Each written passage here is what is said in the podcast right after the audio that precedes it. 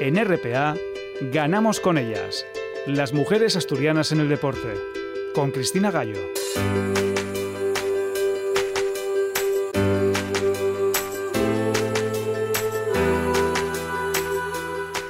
Último programa de este 2022 y lo primero que tenemos que decirles es feliz Navidad. Una fecha a lo mejor extraña para hablar de mujeres y deporte, pero ¿por qué no vamos a hablar de deporte en una noche como esta? Además es la última del año para nosotras y un buen momento para recordar los grandes nombres de mujer que tenemos en el deporte español y que este 2022 han vuelto a brillar pero eso lo vamos a dejar para el final del programa. Ahora vamos a hablar con protagonistas que no queremos que se nos queden en el tintero este año que ya cerramos. Y la primera de ellas va a ser una joven jugadora de badminton de 18 años del barrio de Ventanielles de Oviedo que acaba de proclamarse campeona del Top Master absoluto de badminton. Ella es Laura Álvarez del Club Badminton Oviedo que va a ser además una de nuestras primeras invitadas. Después nos espera nuestra experta entrenadora, Andrea Martínez, con su sección de balonmano en la que va a poner especial atención a la división de plata, en la que el balonmano Gijón está haciendo una excelente temporada. Y la comentaremos además con una de sus jugadoras más conocidas, con Laura Rivas. También hablaremos, por supuesto, del Motivco Gijón, que no ha dejado de jugar en estas fechas en la Liga Guerreras Iberdrola, que tiene enseguida ese partido de octavos de final de la Copa de Europa, de la EHF y de unas lobas del Oviedo que han terminado el año como líderes en solitario de la nueva División Honor Oro.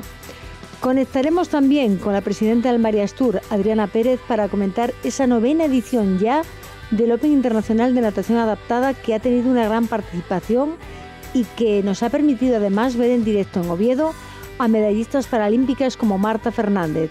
Pero antes de nada, tenemos que llamar a la presidenta de la Asociación de Jugadores de Fútbol Sala, Natalia Oribe, porque dos días antes de la final del Mundial de Qatar, la FIFA publicaba que por fin habrá Mundial Femenino de Fútbol Sala.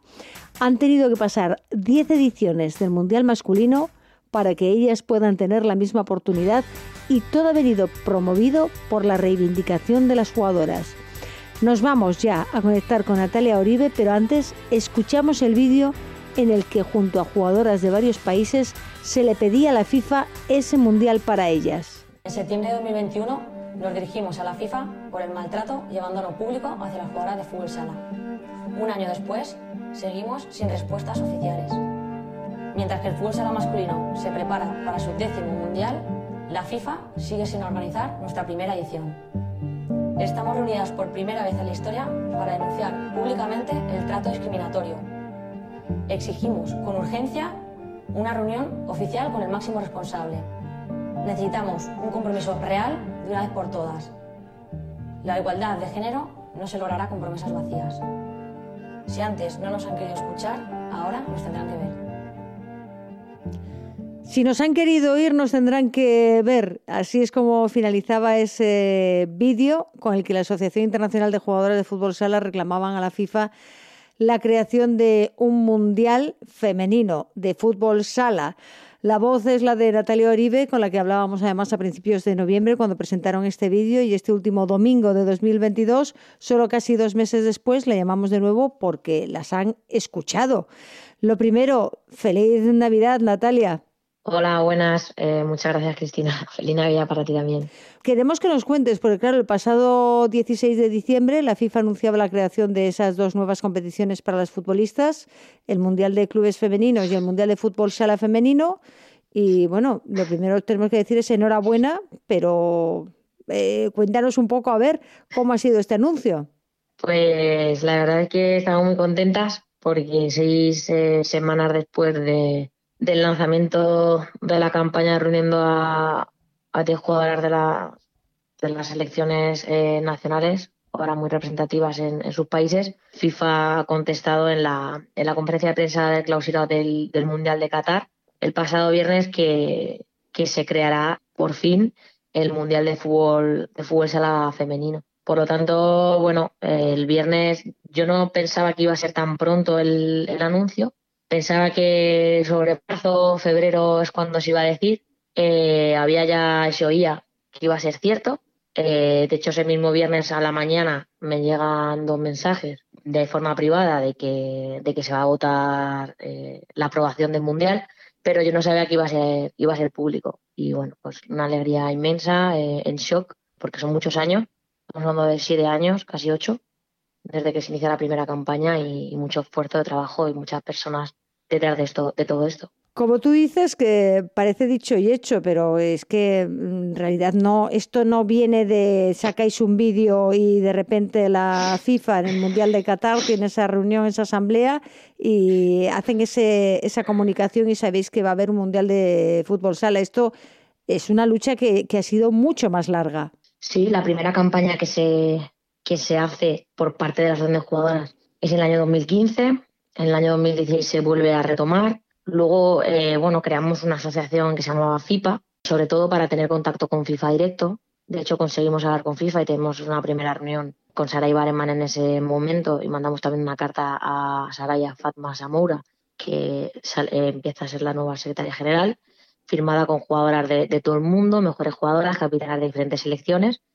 Y ahí es cuando nos dicen, y conseguimos hablar con, con Saray, que sí que va a haber, que se va a trabajar pero de repente luego hay muchos años de silencio y es hasta el año pasado que volvemos a retomar la campaña y hasta este porque se oficializa de una vez por, por todas.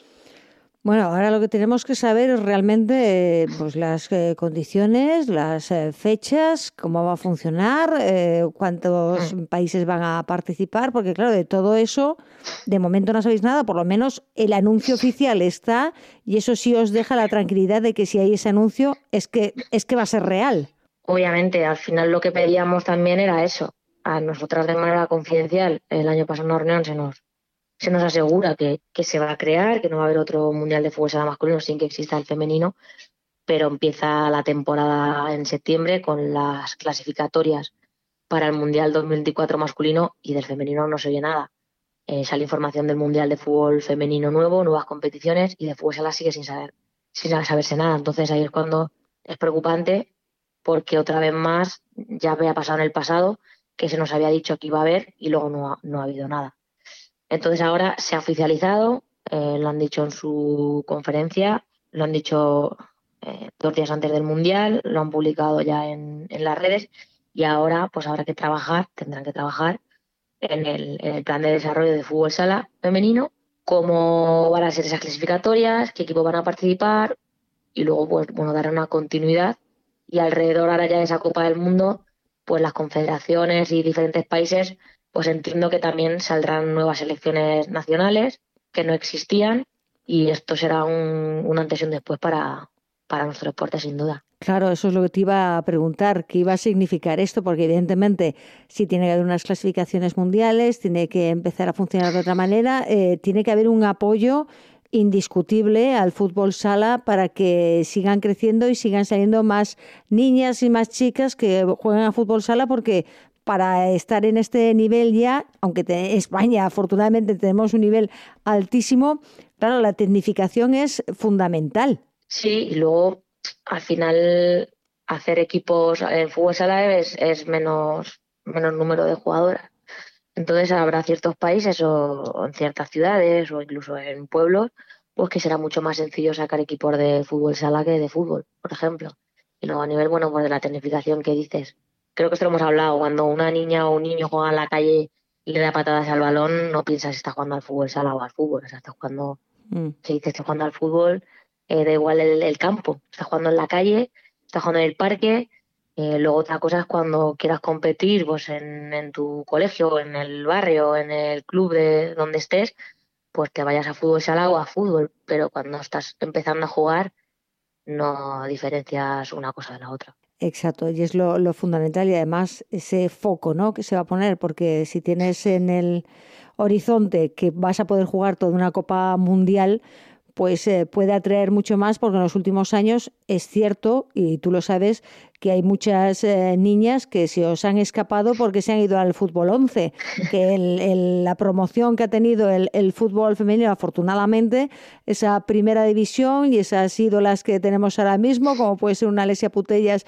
y todas las, todas las demás, han atraído a muchas niñas al, al, al campo, a la, a la hierba, al fútbol 11, y esas se os han escapado, pero ahora saber que tenéis un mundial también puede ser un, empujón, el empujón extra que necesitabais, ¿no? Sí, puede y, hará que haya una continuidad de, las jugadoras a la hora de, poder dedicarse profesionalmente, de poder competir con sus, con sus clubes y con sus países en competiciones que espero que se, que se creen, eh, ya no solo un mundial eh, femenino absoluto, sino bueno, categorías inferiores o que en las ligas pues, mejoren las condiciones también eh, a nivel de competiciones estatales entonces yo creo que esto es, fundamental, como dices tú, ¿no? Para que las, las niñas y, luego ya no tan niñas cuando ya creces y quieres dedicarte y ver un futuro profesional, pues esto ahora abra esa puerta para que sea una, una realidad esa, esa dedicación.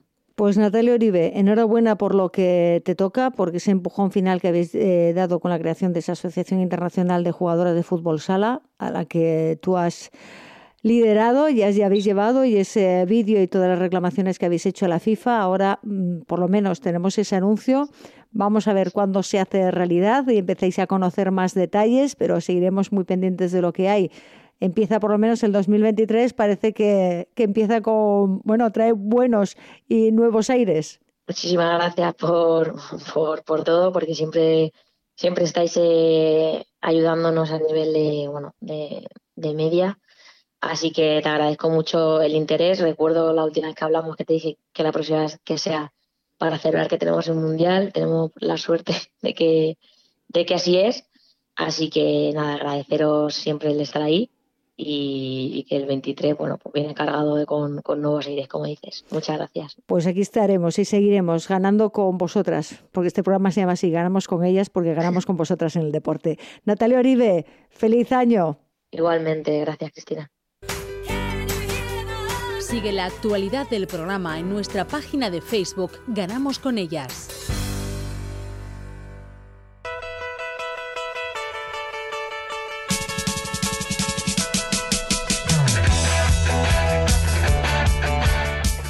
En este último programa de 2022, evidentemente que teníamos que hablar de balonmano, porque además el balonmano no ha parado, y menos en la Liga Guerreras Iberdrola, donde el Motiv Gijón ha jugado este miércoles pasado con victoria, importante victoria además frente al Costa del Sol. Málaga juega la semana que viene también en plenas fiestas y el próximo 8 de enero va a tener también competición europea, aunque este programa nos vamos a centrar un poco más en esa división de plata de la que apenas hemos hablado, pero tenemos evidentemente que empezar por las de arriba y para eso tenemos, como siempre, a nuestra entrenadora, a nuestra especialista en el balonmano, Andrea Martínez. Andrea, bueno, feliz Navidad, lo primero. feliz Navidad, feliz Navidad. Bueno, eh, ha cerrado. Sí, la verdad. Fantástico, ¿no? El, el Motisco Gijón, porque esa victoria frente al Costa del Sol Málaga mm, da mucho, mucho aire al equipo.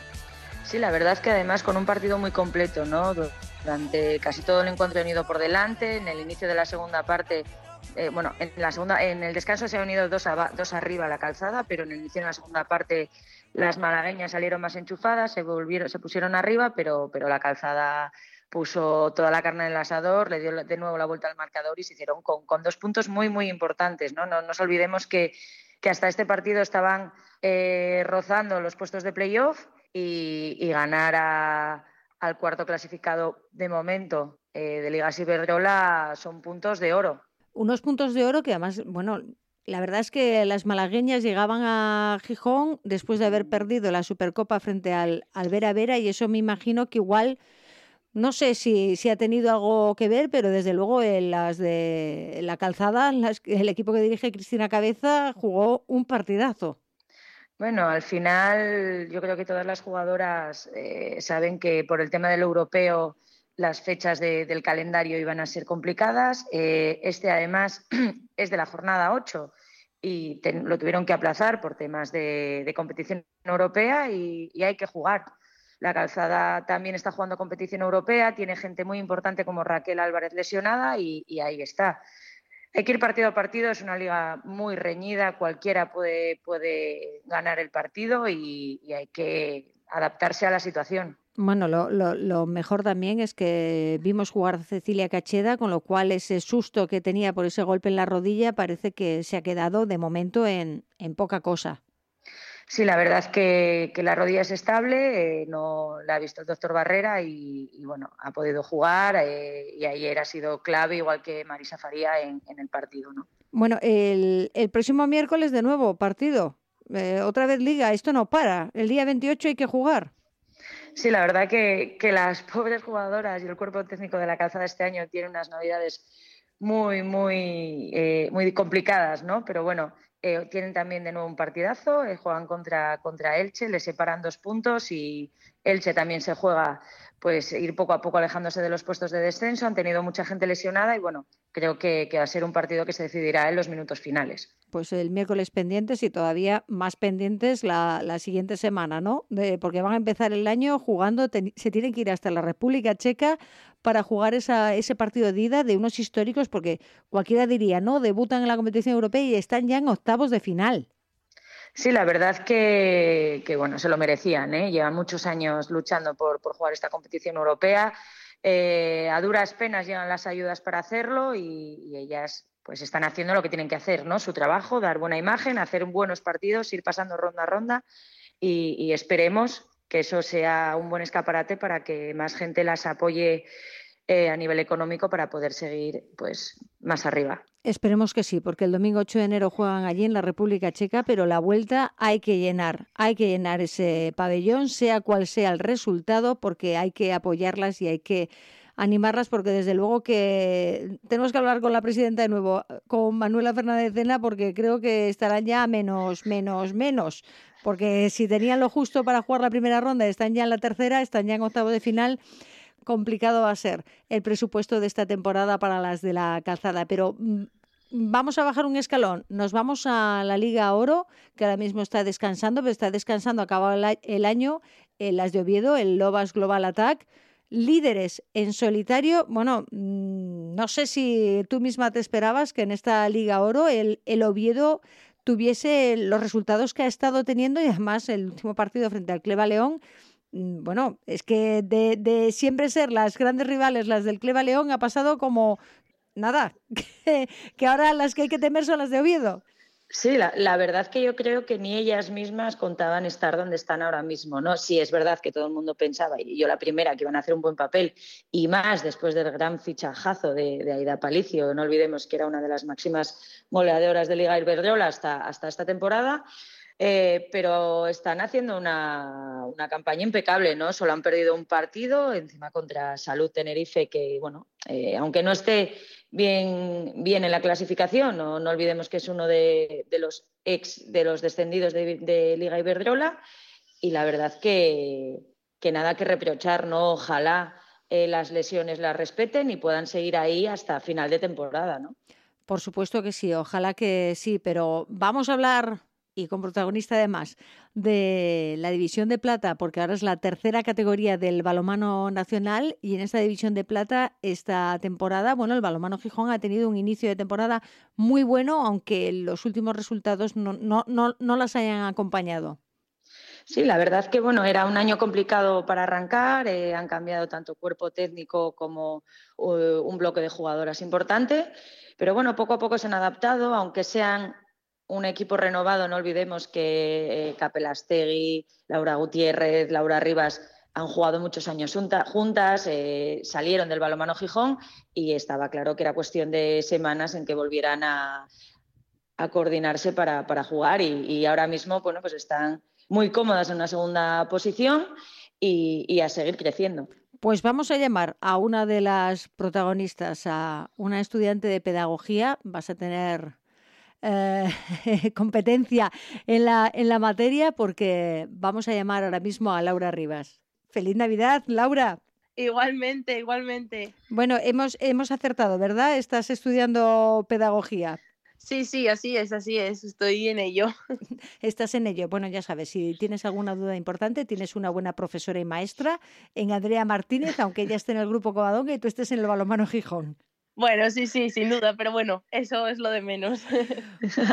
bueno, Laura, eh, una temporada que están saliendo muy bien las cosas en el balonmano Gijón. Sí, la verdad es que tenemos un buen grupo que parece que poco a poco va dando resultados y bueno, así se refleja en la clasificación y en los resultados. ¿Y qué es lo que ha cambiado del año pasado, por ejemplo, a este año? Eh, ¿Ha cambiado mucho los equipos que hay? Yo creo que no, que los equipos son duros también, ¿no?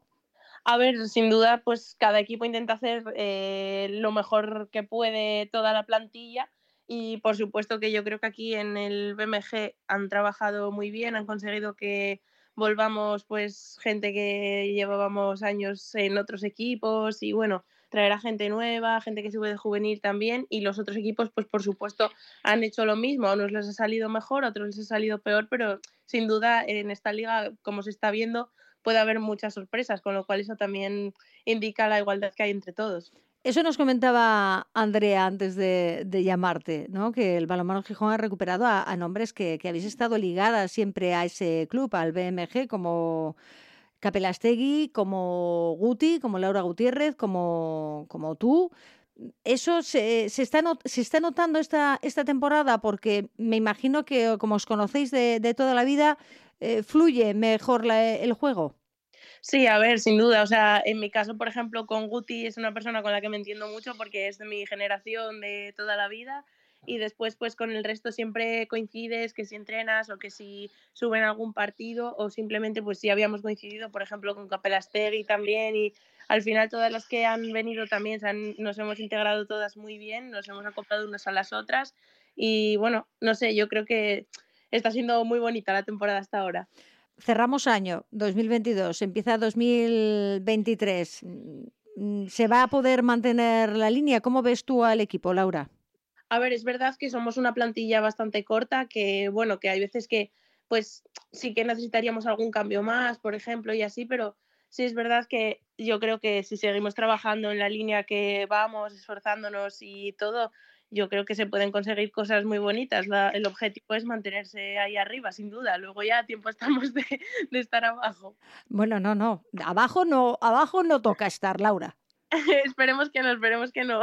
Claro, ¿dónde va a estar, Andrea, dónde va a estar eh, la clave? Porque eh, esta división, bueno, es la que hemos conocido siempre, la de plata, lo que ha cambiado mucho es la de oro. Se va a notar, me imagino, que los equipos que eran más potentes, más fuertes, donde se notaba mucho la diferencia, ya no están, con lo cual está un poco más igualada esta competición. Pero, ¿cuál crees tú que va a ser la clave para que este balonmano Gijón, por cierto, que no hemos dicho nada del Siro Deportivo, y está ahí por lo menos intentando alejarse de los, de los puestos de, peligro, pero ¿dónde va a estar la clave, Andrea, en, ahora en el 2023? Porque empieza ya lo, lo, lo duro de la temporada.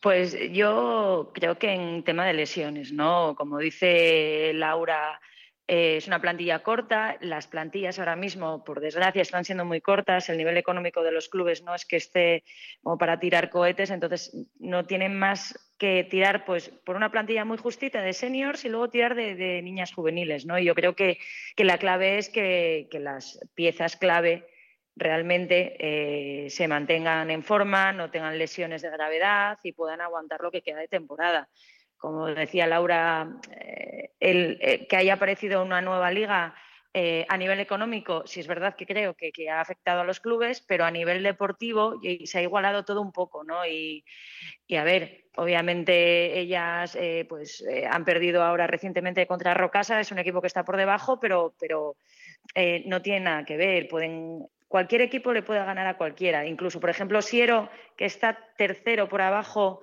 eh, les ha hecho partido ¿no? a ellas cuando se han enfrentado. Entonces, bueno, yo creo que las lesiones eh, es clave para, aguantar toda la temporada. Eh, lo cierto, Laura, habíais jugado dos partidos seguidos en Canarias, ¿no? Sí, sí, habíamos jugado el sábado contra Rocasa y el domingo contra Puerto del Carmen, el partido que teníamos aplazado de la jornada 2. Y bueno, al final, pues no acompaña mucho el hecho de que seamos pocas. Al final esa plantilla corta se ve también en esos partidos que pues nos falta, nos falta fuelle, como decimos aquí, ¿no? Y luego pues el viaje al final fue bastante duro, digamos, y no nos dio tiempo a descansar bien y demás, que todo influye al final, ¿no? Lo que dice Andrea también, el cuidarse, el mantenerse en forma también, influye también todo eso, el descanso. Nos salió un poco mal el fin de semana pasado. Bueno, es que no me extraña. ¿Cuántas horas os cuesta ir a, Canarias a jugar? Pues bueno, te hago un resumen así del viaje que acabó antes. Fuimos a la una de la mañana del viernes eh, llegamos a Santiago a las 4 y algo, cogimos el vuelo de las 6, fuimos a Gran Canaria, descansamos nada, mm, una hora y pico, luego nada, eso, fuimos a jugar y nos fuimos directas para el aeropuerto para irnos a la otra isla, Lanzarote, descansamos lo que pudimos, jugamos y de vuelta para casa, un viaje largo que bueno, eso, salimos de, de Lanzarote en el avión a las 3 y llegamos a Gijón a las 11 casi y luego pretenderán que, juguéis y que lo deis todo. O sea, sales a la una de la madrugada para coger un avión, para irte a Santiago de Compostela, llegar a las cuatro de la mañana, para coger un vuelo a las seis de la mañana. ¿Y cuando, cuando dormís y descansáis? Es que no, es que no tiene ninguna lógica estas cosas. A ver, es que es muy difícil. Al final también la economía pues es la que es y bastante se hace, pero Dormir, pues bueno, lo que es dormir no dormimos mucho. No es lo mismo el descanso en un autobús que ni, de, ni por asomo es lo mismo que en una cama. En el avión, pues bueno, mm, tampoco. Al final es que era imposible haber descansado bien para el partido. No, no, es que no puedes descansar. Si a la una de la mañana coges un avión para coger otro a las cuatro, para que a las seis hay que coger otro y luego te vas directamente a jugar el partido, acabas el partido y te vas al aeropuerto a coger otro avión, es que lo raro lo raro es que no, no rompáis o caigáis. Bueno, no sé, es que estáis hechas de otra pasta, Laura. Sí, sí, no, no, para que luego se quejen los futbolistas, ¿eh? los futbolistas que van en, primer, en primera, en jet privado y que no tienen ningún problema y que y masajes según se bajan del avión. Tal cual, tal cual. Bueno, eh, pues eh, Laura, desearte evidentemente que este 2023 eh, empiece mejor de lo que ha acabado 2022, nada más que por esos dos partidos que habéis tenido en Canarias tan, tan difíciles, pero que mantengáis por lo menos esta línea que habéis eh, tenido en el inicio de temporada y ojalá que, oye, podamos decir que el balomano Gijón este año se mete en una fase de ascenso, aunque a lo mejor para las expectativas del club no es precisamente lo, lo que necesita ahora mismo el ascenso, bueno, o sí, y hay que hacer una apuesta más, más fuerte. Bueno, a ver, todo se verá. Lo primero de todo también, eh, feliz entrada de año a todos. Y luego, pues eso, eh, nosotras vamos a por lo máximo. Si podemos ir a la fase de ascenso, pues se va, se intenta ganar y como todo, hay que tener ambición para, para ello. Por supuesto que sí, vosotras en la cancha lo vais a dar todo como lo habéis dado hasta ahora. Pues eh, Laura Rivas, que sigas teniendo unas buenas fiestas, que puedas descansar lo máximo y que el 2023 os, os vaya tan, tan bien como se estaba yendo hasta ahora. Muchas gracias, igualmente. Andrea, pues eh, paran las ligas en plata y en, en oro. El Motiv Cogijón no, porque sigue teniendo competición este próximo miércoles 28 contra el Elche, pero es el momento de las elecciones autonómicas.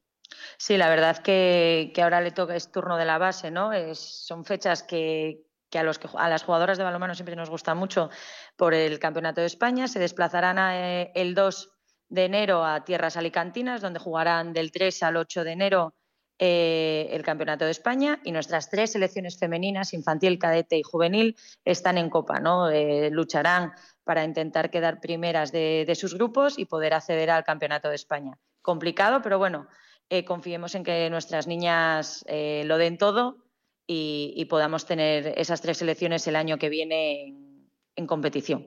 Ojalá que sí, que puedan ascender y que estén en Campeonato de España arriba jugando en la parte alta el año que viene, porque el balonmano asturiano creo que se lo merece, sobre todo por cómo está funcionando arriba. Pues Andrea Martínez, ya nos hablamos el año que viene. Pues sí, nos, nos hablamos el año que viene. El año que viene. Felices fiestas y feliz año nuevo. Igualmente, muchas gracias. Contacta con el programa a través del correo electrónico ganamosconellas@gmail.com.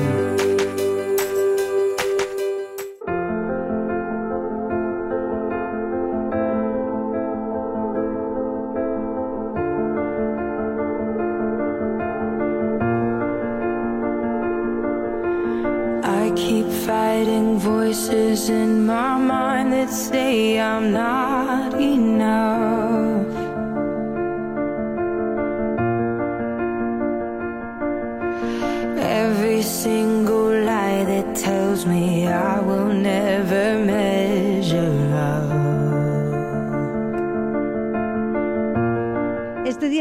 hemos querido llamar y hablar con una jovencísima jugadora de badminton, porque creo que son 18 años recién cumplidos los que tiene, que acaba de proclamarse hace tan solo muy pocos días campeona del Top Master absoluto de badminton y lo conseguía en Huelva.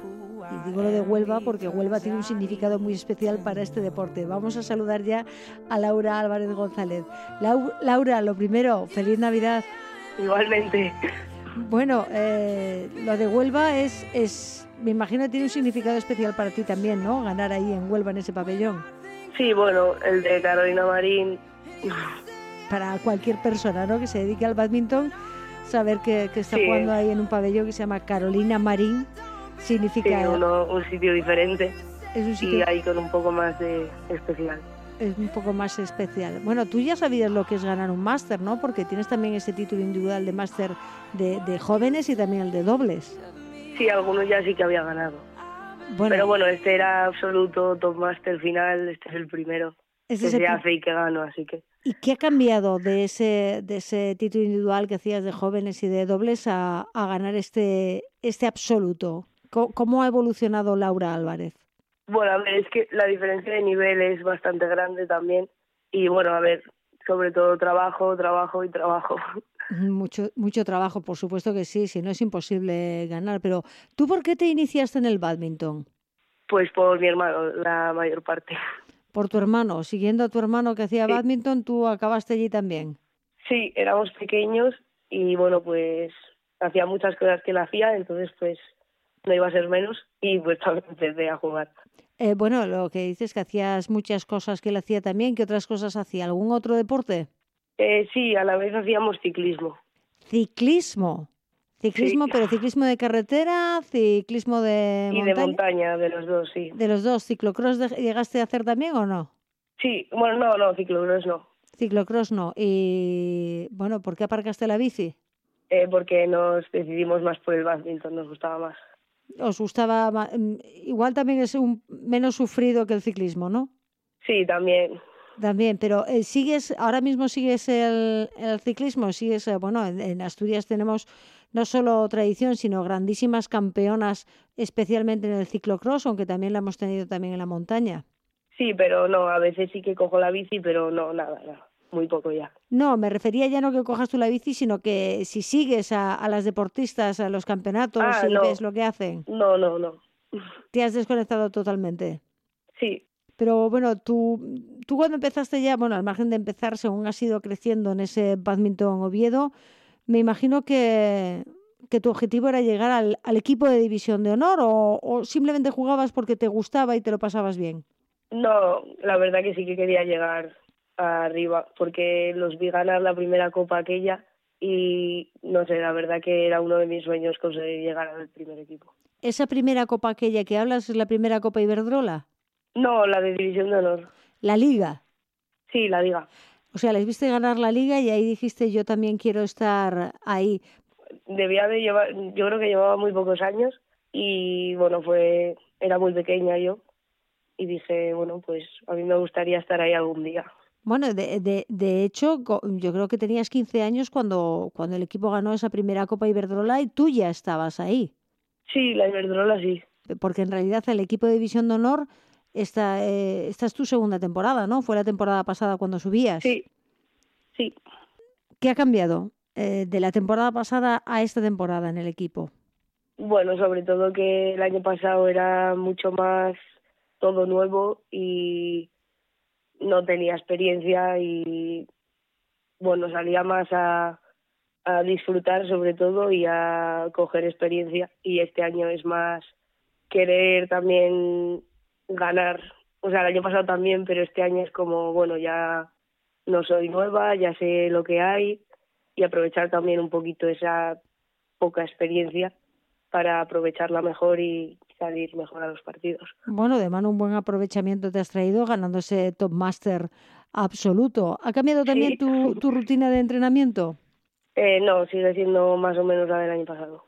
más o menos la del año pasado. Bueno, en, en el badminton me imagino que, igual que en el tenis y otros deportes, hay mucho de estrategia y de, de psicología. Antes y durante los partidos. Me refiero, es como, por ejemplo, los gritos ¿no? que todos conocemos, identificamos de, de, Carolina Marín cuando gana un punto, que le sirve ya no solo para descargar tensión, sino también para intimidar a su rival, ¿no? Eh, ¿Tú en estas cosas también lo tienes en cuenta? Yo sobre todo lo hago para animarme a mí misma y soltar y relajarme un poquito. Para descargar tensión, ¿no? Sí, y para animarme a mí misma. ¿Necesitas animarte mucho? Sí, la verdad que sí. ¿Por qué? Porque todavía no te no, no estás convencida de que de que puedes. Sí, hay veces que, bueno, pues igual no llevo una buena semana o no me noto al 100% y bueno, pues me sirve mucho animarme a mí misma para ver que sí que puedo conseguirlo. Hace unos días, por cierto, hablábamos aquí con Carlota Viejo, que imagino que coincidiste en el equipo con ella o, o tú todavía no Sí. estabas. Sí coincidiste, ¿no? Sí, sí, Bueno, ¿Sabes Sí. que ahora es futbolista? Sí, sí. Fui a verla alguna vez a jugar. ¿Has ido, has ido a verla jugar en el Frida y qué, qué te parece Sí. Carlota como futbolista? Bien, bien. Bien, bien también. bien, bien, pero el badminton no se le Sí. daba nada mal. No, no, de hecho nada. O sea, se le daba, vamos, que podía haber seguido perfectamente en alto nivel. Podía haber seguido. Bueno, eh, Sí. tú vas a seguir, ¿no? Me imagino que, bueno, ahora que estamos ya a las puertas de 2023, eh, ¿te has puesto algún, algún objetivo? Bueno, mm, sobre todo yo busco seguir trabajando para seguir creciendo poco a poco, porque encima ahora que ya paso absoluto es muy difícil ahora, el nivel cambia mucho y es muy alto. Es muy alto, porque tú mm, en realidad, claro, ahora tienes 18 años recién cumplidos y, y tú estás esti- estudiando ahora mismo un ciclo de, superior de, de- de deportes. A ti el deporte, bueno, ya me- nos has dicho que, que has hecho ciclismo también antes del badminton. El deporte lo es todo en tu vida. Sí, la verdad que me gusta muchísimo y también me gustaría trabajar en algo relacionado con él. ¿En el deporte en general o te gustaría más en particular dentro del badminton? Eh, bueno, el deporte en general me gusta normalmente todo, pero bueno, en badminton sí, me gustaría también especializarme. Mm, Bueno, el badminton en este país ya sabes que se conoce por Carolina Marín, pero Carolina Marín hay una y no sé qué crees tú que, que deberíamos hacer o qué haría falta que, que sucediese para que este deporte, para el badminton, se conociese más y se, se siguiese más. A ver, sí que es muy difícil que haya otra persona como Carolina Marín, pero creo también que hay mucha gente que está trabajando muy duro para dentro de unos años hacer cosas también y que el badminton sea conocido en España. ¿Tú has leído Vale. su libro? Eh, no me lo acabé, ¿No te lo acabaste? ¿Qué pasó? que a mí es que leer no me gusta mucho. Vaya. ¿No te gusta leer? Pues creo que es importante también leer y además creo que es una buena recomendación en estas fechas que estamos de, de Navidad, ¿no? De regalo de Navidad, ese puedo porque pienso que puedo. Es importante también los mensajes que había en ese libro, aunque tú no llegases a acabártelo. ya, sí. Bueno, eh, ¿recuerdas al- algún episodio, algún fragmento, a- algo de lo que decía Carolina en ese libro? Que había trabajado mucho y obviamente es, se ve muy bien reflejado. Eso también, pero a mí me llamó la atención también cómo lo que dice cuando tuvo esa primera lesión de, de rodilla, ¿no? Esa reacción a lo primero de quedar separada, ¿no? Eh, ya sabes que es eh, freno en seco a tu carrera deportiva, pero mm, es más el, el miedo a que las cosas no vuelvan a ser como, como eran, ¿no? Ella dice, el miedo es libre y diría que infinito. ¿Estás de acuerdo con eso? Sí, la verdad que, y sobre todo el desánimo de ver dónde estaba ella y ver que iba a tener que parar un tiempo. Claro, no saber si, si va a volver. Sí, yo estoy, en eso estoy totalmente de acuerdo. Bueno, tú antes me has dicho que, gritas en los partidos una para descargar tensión y también para animarte, para animarte mucho. Y, y recuerdo que Carolina decía en este, este libro que lo primero que tenía era que creer en ella, que si ella no creía en sus posibilidades, por mucho que su entrenador o su familia o con quien fuese le dijese que ella iba a ser campeona olímpica, si ella no lo cree, no, no, nunca iba a llegar a serlo me imagino que, eso es algo también que, que, tú tienes en cuenta, ¿no? Que eh, tú eres consciente de, tus capacidades, de tus posibilidades y de que de que puedes hacer más o puedes llegar a más? Hay muchas veces que, dudo bastante, pero poco a poco veo que lo voy consiguiendo y me voy pues creyendo mucho más y animándome más para ver que sí que puedo llegar a más y a ganar pues ¿Dudas? ¿Por qué, ¿Por qué dudas? ¿Dudas que cuando fallas un volante, cuando no entra donde tiene que entrar o cuando no llegas a, a responder? Sí, cuando igual no me van muy bien las cosas en los partidos, sí, normalmente suele ser ahí. ¿Y sueles revisar los partidos? ¿Sueles ver eh, en lo que puedes haber fallado para saber lo que tienes que mejorar? Sí, normalmente pues lo vemos y pues para la siguiente se trabaja más esa parte que está más en desconfianza para cuando nos veamos en la misma situación pues no tengamos esas dudas. Lo importante es no tener duda cuando sales a la pista, ¿no? Saber eh, estar convencida de que, bueno, eh, la de enfrente puede ser, a lo mejor por, por ranking, puede ser eh, mejor que tú por ranking, pero ese día puede haberse levantado torcida y, y si tú estás en tu sitio la puedes ganar, ¿no? Sí, igual que puede pasar perfectamente al revés. Evidentemente, evidentemente. Por eso es tan importante la mente y por eso es tan importante esa estrategia y esa psicología que se hace en, cada partido y, creerte. Eh, creer en tus posibilidades, creer que, puedes hacerlo y bueno, estás en un club que además en esa Copa Iberdrola en la que tú participaste en, la, en el primer título con, con solo 15 añitos, pero vamos, cinco ediciones y siempre habéis estado en el podio. Es una, una competición, la de la Copa Iberdrola, que se os da especialmente bien. Sí, la verdad que, que muy orgullosa. Bueno, y del Top Master, mm, no sé, ¿con qué te quedas de esos partidos que, que jugaste? Bueno, sobre todo el no haber dejado de luchar y el creer en mí y animarme y ver que sí que podía conseguir lo que quería. Bueno, me imagino que estos días de, de fiesta no hay fiesta en el pabellón, que hay que seguir dando a los volantes o sí hay fiesta. Eh, justo este año sí, paramos del 23 al 2 paráis y volvéis el, el día 2 a entrenar. Eh, ¿Cómo ves tú este año la liga? ¿Se va a poder conseguir remontar o, o, cómo ves tú al equipo? Bueno, yo creo que si trabajamos y seguimos unidos, yo creo que sí que vamos a poder remontar un poquito. Ojalá que remontéis. De mano nos quedamos en este esta temporada. Lleváis ya la medalla de plata de la Liga Iberdrola y esa victoria individual absoluta, tanto la tuya, Laura, como la de tu compañero Álvaro Leal en el Top Master eh, final y bueno, veremos a ver si la liga este año también os sonríe. Oye, ¿y por qué no? Igual que tú cuando, cuando no habías ni empezado, que eras muy pequeña, viste levantar el título de, de liga al badminton Oviedo, ¿qué, qué, qué mejor sería, ¿no? Que tú ahora que eres jugadora de ese primer equipo, levantar también otro título, ¿no? Sí, ojalá algún día pueda. pueda. Ojalá algún día puedas. Bueno, porque no? Esta temporada habría que apretar mucho y muy fuerte, pero bueno, si no es esta, puede ser la siguiente, ¿no? Lo importante es no desfallecer y, y, marcarse objetivos y seguir luchando por ellos. Sí, sí, por supuesto. Bueno, pues Laura Álvarez, eh, feliz Navidad de nuevo y que tengas un feliz año. Disfruta lo que puedas el próximo Nochevieja y día uno, pero recuerda que el día dos hay que volver a entrenar. Sí, sí. Pues que vaya muy bien todo, Laura. Igualmente.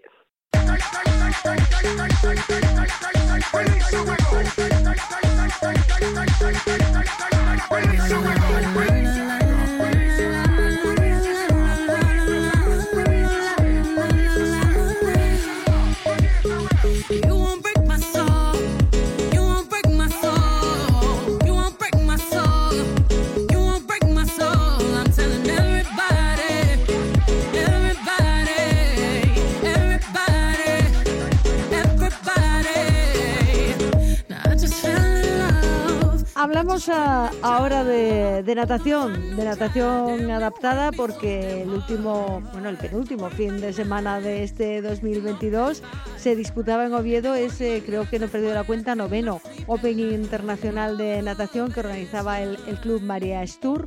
Y como siempre, bueno, tenemos que hablar con su presidenta y nadadora, además, Adriana Pérez, a la que tenemos que lo primero decir, feliz Navidad. Feliz Navidad, Adriana. Feliz Navidad, Cristina. Feliz Navidad. Bueno, eh, habéis cerrado el año por, por todo lo alto, porque habéis tenido pues la mejor natación que, que se puede ver ahí, aquí, en Oviedo, en vuestro club, con ese Open internacional y con nadadoras olímpicas, paralímpicas como Marta Fernández, que, que han estado dando lo mejor de ellas. Sí, así es. La verdad es que, bueno, tener este, este Open ya consolidado en la novena edición en unas fechas tan, tan importantes como son las de, las de diciembre, pues la verdad es que tener aquí la natación adaptada eh, a nivel nacional, deportistas como tú dices, Marta Fernández, pues eh, es, es, un honor y una felicidad poder celebrar las pistas de esta manera tan especial. Bueno, eh, trabajo extra para ti en, en, tu caso, porque claro, como presidenta de, del club te toca organizar y demás, pero es que además te toca entrenar y preparar porque tú sigues compitiendo. Sí, sí, sí, así es. No dejé de, de, de entrenar para poder dar lo mejor de mí durante, durante el Open. Sí que es cierto que bueno a nivel deportivo tampoco salió como yo esperaba pero sí es también eh, hay que considerar la, la, organización del evento que salió eh, bien. Los deportistas estaban muy contentos y, y nosotros muy felices de que de que hayamos podido llevar esta novena edición a, a cabo no ¿Qué es, ¿Qué es, más difícil, Adriana? Eh, ¿Entrenar para ir bajando centésimas eh, de segundo en, en, cada largo o organizar un, un, Open como el que organizáis aquí en el María Tour? Pues yo creo que cada cosa tiene su complejidad, ¿no? En, en mi caso, por falta de experiencia, que tampoco llevo mucho tiempo en, en la organización de, de este tipo de, de competiciones, pues sí, sí siento que, que bueno, el Open Internacional Mareas Tour pues lleva mucho trabajo, pero también tengo que decir que, que hay un grupo humano maravilloso detrás que hace que la organización del evento salga genial y además compartiendo la organización con, con Fedema sabemos que, que todo va a salir bien. Entonces, bueno, está ahí la cosa eh, entre una y otra. No sabría qué decirte, Cristina, porque cada cosa tiene su complejidad. Tiene su complejidad, claro que sí, pero eh, sí. ¿cuántos deportistas ha, habéis eh, presentado en esta ocasión? Pero bueno, porque claro, cuando se juega en casa, ¿no? Cuando se compite en casa es eh, más fácil que tengas más participación que cuando te toca viajar y fuera. Sí, pues durante nuestro Open tuvimos eh, por parte de la entidad 17 deportistas que hay que decir que, que es un número muy muy alto dada la progresión que tenemos en, en el equipo. Se nota que, que ya tenemos cantera la edad media ha bajado notablemente pero estamos muy contentos muy contentos de que pues deportistas como Yara Fernández o, o Paula Sánchez o los peques de, de la escuela de, de que ya se han incorporado al club pues puedan participar en el Open y hayan hecho su debut en un Open tan tan importante para nosotros como, como es el que se hace aquí en, en Oviedo. Eh, eran parte de esos 132 deportistas que trajimos de, toda España y, yo creo que no se no se quedaron atrás, ¿no? Aunque estaban en, en series eh, con deportistas eh, como Marta Fernández o Alejandro Rojas, ellos dieron la mejor versión de, de sí mismos y, y, la verdad es que estaban muy contentos. ¿Qué significa, por ejemplo, para, pues, para las nadadoras y los nadadores más pequeños que tenéis en el, en el club o de otros clubes uh -huh. están aquí, eh, tener de cerca a paralímpicas, a medallistas como, como Marta Fernández, a la que pueden ver eh, cara a cara y poder compartir con ella momentos que, no sé, de, de, otra manera a lo mejor es mucho más difícil, ¿no? Poder llegar muchas veces a, a deportistas que, que han sido medallistas olímpicos o paralímpicos. Sí, pues la verdad es que eh, afortunadamente la difusión eh, está mejorando eh, a las eh, nuevas generaciones les llega eh, referentes como, como estos deportistas que, que hicieron una magnífica actuación en, en Tokio. Y bueno, verlos eh, delante de ti compitiendo eh, al lado o, o tal, pues, pues sí que para ellos eh, significa mucho porque se ven identificados en ese esfuerzo y que es cierto que están empezando, pero bueno, pueden compartir ese pequeño momento con, con sus referentes y yo creo que también es muy relevante que, que también vivan esas experiencias para motivarles y que sigan entrenando y dar la mejor versión de sí mismo. Eh, Marta Fernández eh, acabó siendo la, la, campeona de este Open Internacional en, esa clasificación de, porque se ha aplicado esta vez también la clasificación de multidisability, ¿verdad? Sí, sí, así es, sumatorio de puntos en las pruebas en, en multidisability, como dices, para poder competir eh, todas las deportistas con, contra todas las deportistas, que no haya diferencia entre clases funcionales. Y bueno, el, el galardón en esta ocasión se lo llevó Marta Fernández. Aquí lo, lo, más importante también, Adriana, es que, que se os conozca ¿no? y que se sepa que existe no solo vuestro club aquí en, en Asturias, en el Marias Tour, sino que se vea que eh, otras capacidades tenéis y que podéis eh, competir al máximo nivel y estar mm, eh, haciendo, organizando torneos como el que acabáis de hacer ese Open Internacional, novena edición, 132 deportistas mm. de toda España con, con, con, nadadoras paralímpicas y medallistas paralímpicas, además como, como Marta Fernández. Esto es importante también, que todo el mundo sepa que, que no importa que no importa las condiciones físicas que, que, puedas tener, que siempre puedes tener una opción y un hueco en el deporte para seguir creciendo. Así es, sí, afortunadamente eh, los apoyos que van creciendo porque la gente se está dando cuenta de que, oye, pues sí, tenemos una discapacidad, pero eso no quiere decir que, que no podamos hacer deporte, que no, que no podamos eh, competir al más alto nivel y que, bueno, estamos aquí al pie del cañón y somos deportistas y, y, bueno, nuestro esfuerzo pues, pues merece la pena venir a estas competiciones para verlo. Y se ha notado mucho también en cuanto al streaming y, a, bueno y al público en las gradas que hemos tenido mucha gente. Y bueno eso también a nivel de, de visibilidad pues nos ayuda mucho. Y nada estamos estamos muy contentos también por los apoyos que tuvimos durante durante el Open desde Caja Rural desde CLN grupo y, y bueno Fundación AXA por parte de la liga que también fue un reto albergar la, la Liga AXA de Natación Paralímpica y bueno, yo creo que, que ha sido un éxito total este fin de semana que, que pasamos. Bueno, eh, a seguir, hay que seguir eh, creciendo. Mm, mm. Adriana trabajo doble, porque evidentemente como presidenta de la entidad, pero nadadora también, es, es complicado manejar todo y además eh, trabajar y además el día a día que hay que sacar tiempo para todo y es difícil. Pero Adriana, el 2023 empieza ya la semana que viene.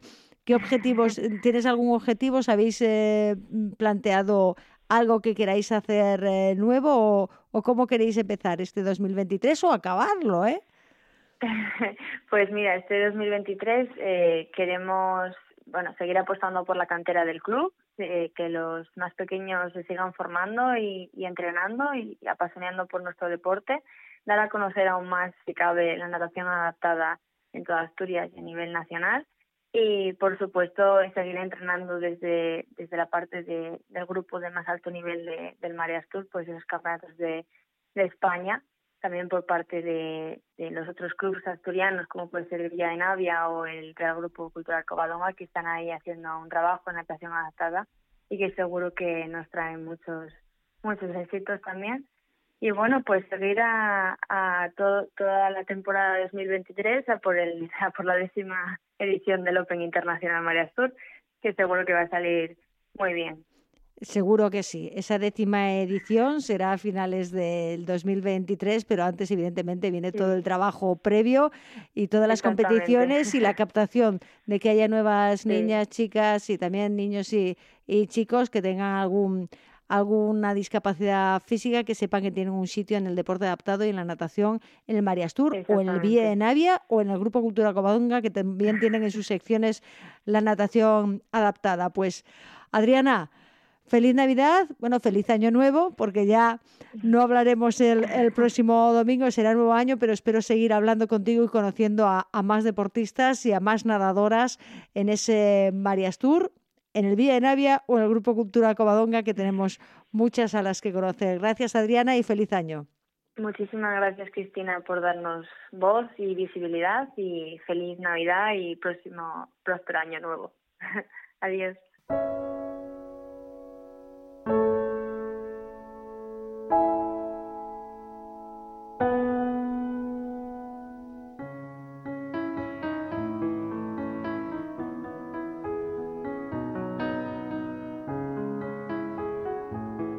Despedimos el programa y despedimos también otro año extraordinario para las deportistas españolas. La verdad es que necesitaríamos la hora entera para repasar todas las medallas en mundiales y europeos que han cosechado este año nuestras deportistas en atletismo, volei playa, karate, badminton, hockey línea, trail, balonmano playa, para triatlón con ese quinto oro mundial de Susana Rodríguez, 15 mundiales, 15 medallas mundiales de natación paralímpica, la plata olímpica de snowboard tan merecida de Keral Castellet y voy a destacar las medallas en campeonatos del mundo, solo medallas mundiales que han llegado a Asturias. Por ejemplo, el título mundial de fútbol sub-17 con la gijonesa Olaya Enrique, el doble oro mundial junior de la obetense Daniela Sevillano en longboard individual y por equipos, el subcampeonato mundial de la piragüista Sara Uzande en K2 con Teresa Portela, la plata mundial sub-17 de baloncesto para Illana Martín, y esa medalla de plata mundial de la selección de hockey patines en la que están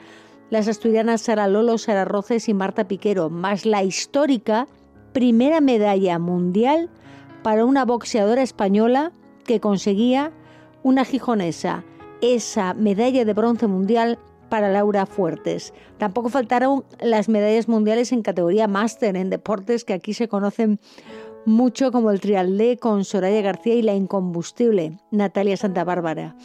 Un gran balance que merece que los recursos que se destinan al deporte asturiano estén en consonancia y eso que no hemos repasado todas las medallas ni los títulos nacionales, pero además de los títulos, 2022 nos ha dejado también huérfanas de algunas pioneras y tres de ellas de baloncesto. Justamente en estas últimas semanas del año se nos han ido pilares de tres generaciones muy distintas. La primera, la pionera, la niña del gancho, Encarna Hernández, que fallecía el pasado lunes 19 de diciembre a los 105 años de edad y hasta el último momento siguió viendo partidos de la Liga Femenina, cogiendo recortes de los periódicos, protestando por la poca visibilidad que tenían y ella misma fue la que se reivindicó porque ella jugaba baloncesto a principios del siglo XX en la República durante el franquismo, pero se habían olvidado de ella y un documental, La Niña del Gancho, recuerda su historia y les recomiendo que vean este documental de él. Hemos hablado en este programa, pero ahora lo pueden ver en Teledeporte o a la carta, en televisión española y siempre en Filmim.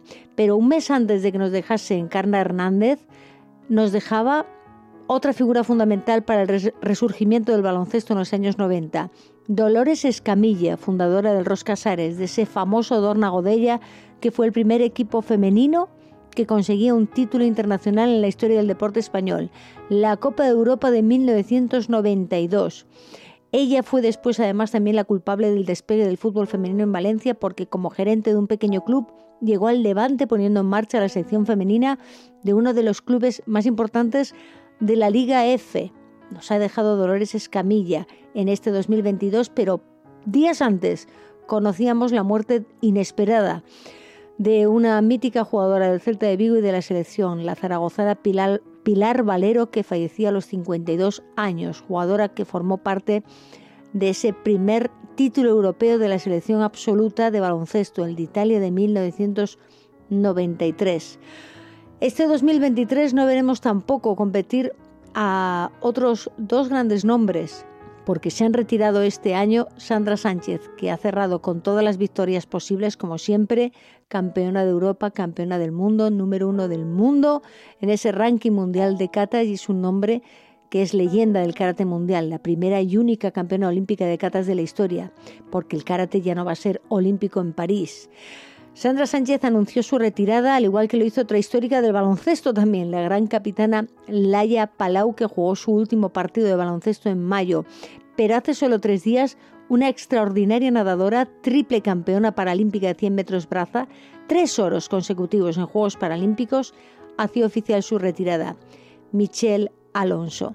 Son muchos nombres, muchas victorias, muchas medallas que desde aquí siempre intentamos darlas a conocer Ganamos con ellas. Nos vamos este 2022 con un gran, dulce sabor de boca, porque además este año lo empezábamos siendo reconocidas con ese premio Lili Álvarez al mejor programa de radio en pro de la igualdad dentro del deporte femenino, pero empezamos con ilusión este 2023 con todo lo que nos traigan. Ahora nos despedimos, les deseamos que sigan disfrutando de las fiestas, que salgan con buen pie de este 2022 y que entren con mejor pie aún en 2023. Los saludos de José Rodríguez en el control de sonido y quien les habla, Cristina Gallo. ¡Felices fiestas!